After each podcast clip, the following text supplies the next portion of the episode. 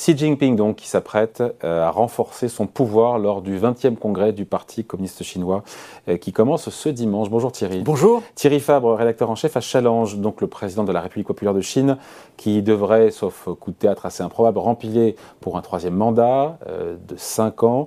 Et pourtant, le contexte, notamment économique, et vous, avez un gros article, une grosse enquête là-dessus, le fragilise. C'est-à-dire Exactement, il y a un vrai paradoxe. Euh, ce congrès va consacrer à nouveau le, pouvoir de Xi Jinping, qui va donc remplir troisième euh, mandat de cinq ans.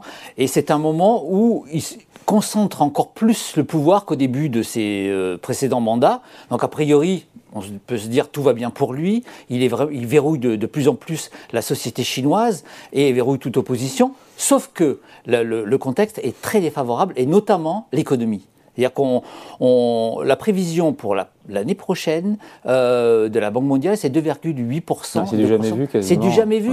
Quand on, publie justement un graphique dans Challenge, on, on voit bien l'évolution de cette croissance chinoise qui a parfois tutoyé les 15% ces 40 dernières années. Mm. Et donc, entre deux, alors entre 2 et 4% selon le, FMI, mais c'est pour, pour les Chinois, c'est un très gros ralentissement. Et la cause principale, c'est évidemment la stratégie anti-Covid de Xi Jinping.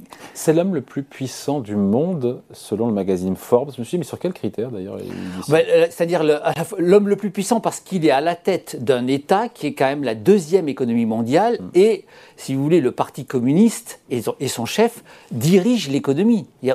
Joe Biden est un homme extrêmement puissant également aux États-Unis, qui est la première économie mondiale, mais il ne dirige pas toute l'économie, mm. si vous voulez. Il, a, euh, Xi Jinping a droit de vie et de mort sur les grands dirigeants de, la Chine, mm. ce que ne peut pas faire Joe Biden. Donc effectivement, quand on compare les deux grandes puissances, on peut dire que Xi Jinping est plus puissant puisqu'il peut actionner tous les leviers économiques. Mais justement, son problème actuel, c'est que son économie va mal. Euh, on n'avait jamais vu ça. Sa, stratégie anti-Covid, en fait, commence à être assez contestée parce qu'elle est très radicale. Dès qu'il y a un cas positif, on ferme, euh, dans une usine, on ferme l'usine. Donc, euh, on, voit vraiment l'impact très important.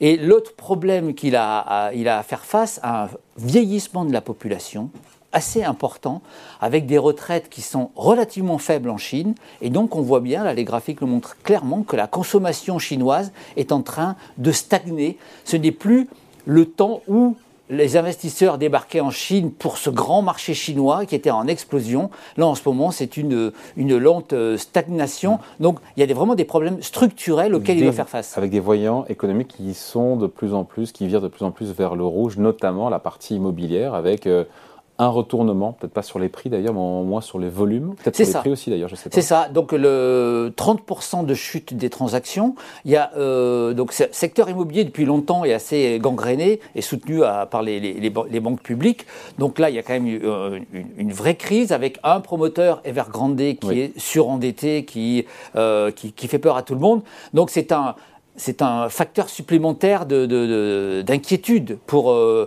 pour, pour, la Chine. Il y, a, quand même beaucoup de choses qui s'ajoutent. Il y a des causes conjoncturelles, l'immobilier, et des causes vraiment structurelles, ce que, je, ce que je disais sur le vieillissement de la population, parce que moi, ce qui m'interpelle, c'est la réaction des grands patrons français, par exemple, qui auparavant, tout le monde voulait aller en Chine. C'est plus le cas aujourd'hui. Et aujourd'hui, quand on les interroge, c'est plus tellement nécessaire. Ce n'est plus l'Eldorado d'avant, donc du coup, ils se disent, ben, pourquoi pas d'autres pays voisins comme le Vietnam ou l'Indonésie, euh, qui sont euh, plus dynamiques. L'image de la Chine s'est dégradée auprès des ah. investisseurs, des chefs d'entreprise ben, Clairement, parce que à la fois, c'est de plus en plus verrouillé. Quand vous êtes un investisseur étranger, vous n'avez pas droit à un seul faux pas. Donc il y a un contrôle de l'État plus fort qu'auparavant et le marché devient moins, euh, comment dire, euh, moins alléchant euh, avec des consommateurs qui, consomment moins qu'avant. Donc du coup, ben, on peut éventuellement investir ailleurs, dans des pays voisins, d'autant que la croissance chinoise cette année, c'est un fait inédit également, est inférieure à celle d'autres pays d'Asie du Sud-Est. Ça ne s'était pas vu depuis de nombreuses années. Il est temps, Xi Jinping, sa main mise sur l'économie, euh, et en même temps son, son leadership s'étiole. Il n'y a pas là encore une fois une contradiction avec l'idée que la politique zéro Covid euh, laisse comme des traces et est, de moins en moins supportée par la population. C'est ça, donc on sent, alors c'est très difficile ce qui se passe, euh, de savoir ce qui se passe au cœur du, régime chinois.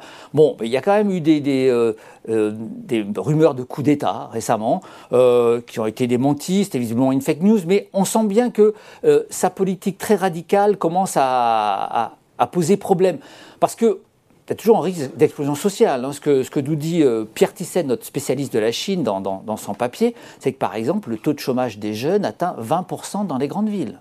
Donc, quand, voilà, quand vous avez ce, ce, genre de problème, on se dit que ça peut mener à une, une, explosion sociale. Donc, du coup, au sein du parti, visiblement, il y a des, des discussions. Et euh, si apparemment donc, euh, tout va bien officiellement pour Xi Jinping, mais derrière, il y a visiblement des, euh, euh, certaines personnes qui ne sont pas d'accord avec cette politique parce qu'ils voient les risques pour le, pour le pays et donc pour le mm. pouvoir chinois. Post-congrès euh, du PCC, est-ce que Pékin va devoir lâcher du lest sur sa stratégie, sa politique zéro Covid?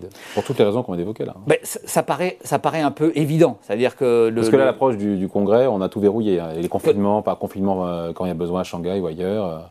Exactement. Donc là, et je pense que vu le coût économique et social pour le pays, euh, il paraît probable que cette politique s'allègera. On, voit bien euh, que euh, c'est quand même un, très, gros, très gros risque. Et, donc, comme Xi Jinping va absolument continuer à, verrouiller ce pouvoir, on peut probablement se dire qu'il va lâcher du lest. Pour l'instant, c'est l'incertitude. On a interrogé des chefs d'entreprise, notamment français, sur place, qui sont se disant dans mon entreprise, si demain il y a un cas, il risque de fermer. Donc euh, ils espèrent un allègement, mais pour l'instant c'est encore extrêmement compliqué pour les investisseurs de, de, faire des, affaires dans ce, dans ce contexte-là. Alors on sort de l'économie, c'est de la géopolitique, mais elle a évidemment un impact euh, sur l'économie, c'est le positionnement sur euh, la guerre en Ukraine de la part de Pékin, de la Chine. Est-ce que Xi Jinping donne le sentiment ou pas de commencer à lâcher Vladimir Poutine? Est-ce que la patience du grand timonier de, de Pékin va s'émousser à mesure que le conflit va gagner euh, on va dire en intensité ou qu'il va durer C'est ce que nous dit notre spécialiste Pierre Thyssen, qui est très bien renseigné et qui a, noté justement cette, euh, euh, ces divergences et cet énervement finalement de Xi Jinping vis-à-vis de son allié russe. Mm. Ça s'est vu au, dernier sommet à, Samarkand, en, Ouzbékistan. On sent bien qu'il y a. Voilà, c'est l'allié historique, mais commence, le, le, régime commence à être énervé du jusqu'au boutisme en fait, de, en se disant que ça peut avoir des conséquences graves au niveau planétaire. Et effectivement, donc il y a un refroidissement des relations. Jusqu'où ça peut aller, c'est la grande question. En ce moment, on est un peu dans l'entre-deux, mais euh, clairement, le pouvoir chinois est gêné avec son allié russe. Voilà la Chine de, Xi Jinping, un colosse au pied d'argile, enquête effectivement à lire cette semaine avec une couverture d'ailleurs, on va la voir, la couverture est sur... Alors sur l'automobile, ce que va devenir l'automobile, c'est le grand big bang de l'électrique. On est allé un petit peu dans le détail des grands constructeurs, notamment avec une interview de Luca De Meo, le, directeur général de, Renault. C'est euh, vraiment le grand big bang structurel qui est en train de se mettre en place. Et qui va quand même très très vite pour les constructeurs. Exactement. Avec des constructeurs chinois d'ailleurs pour le coup qui sont largement en avance. Hein. Une voiture sur deux électrique vendue dans le monde l'est en Chine. Eh oui, ça à lire notamment dans Challenge cette semaine, euh, Challenge qui euh, vient de sortir aujourd'hui. Thierry Fabre, rédacteur en chef donc, euh, de l'hebdomadaire. Merci. Merci beaucoup. Bye.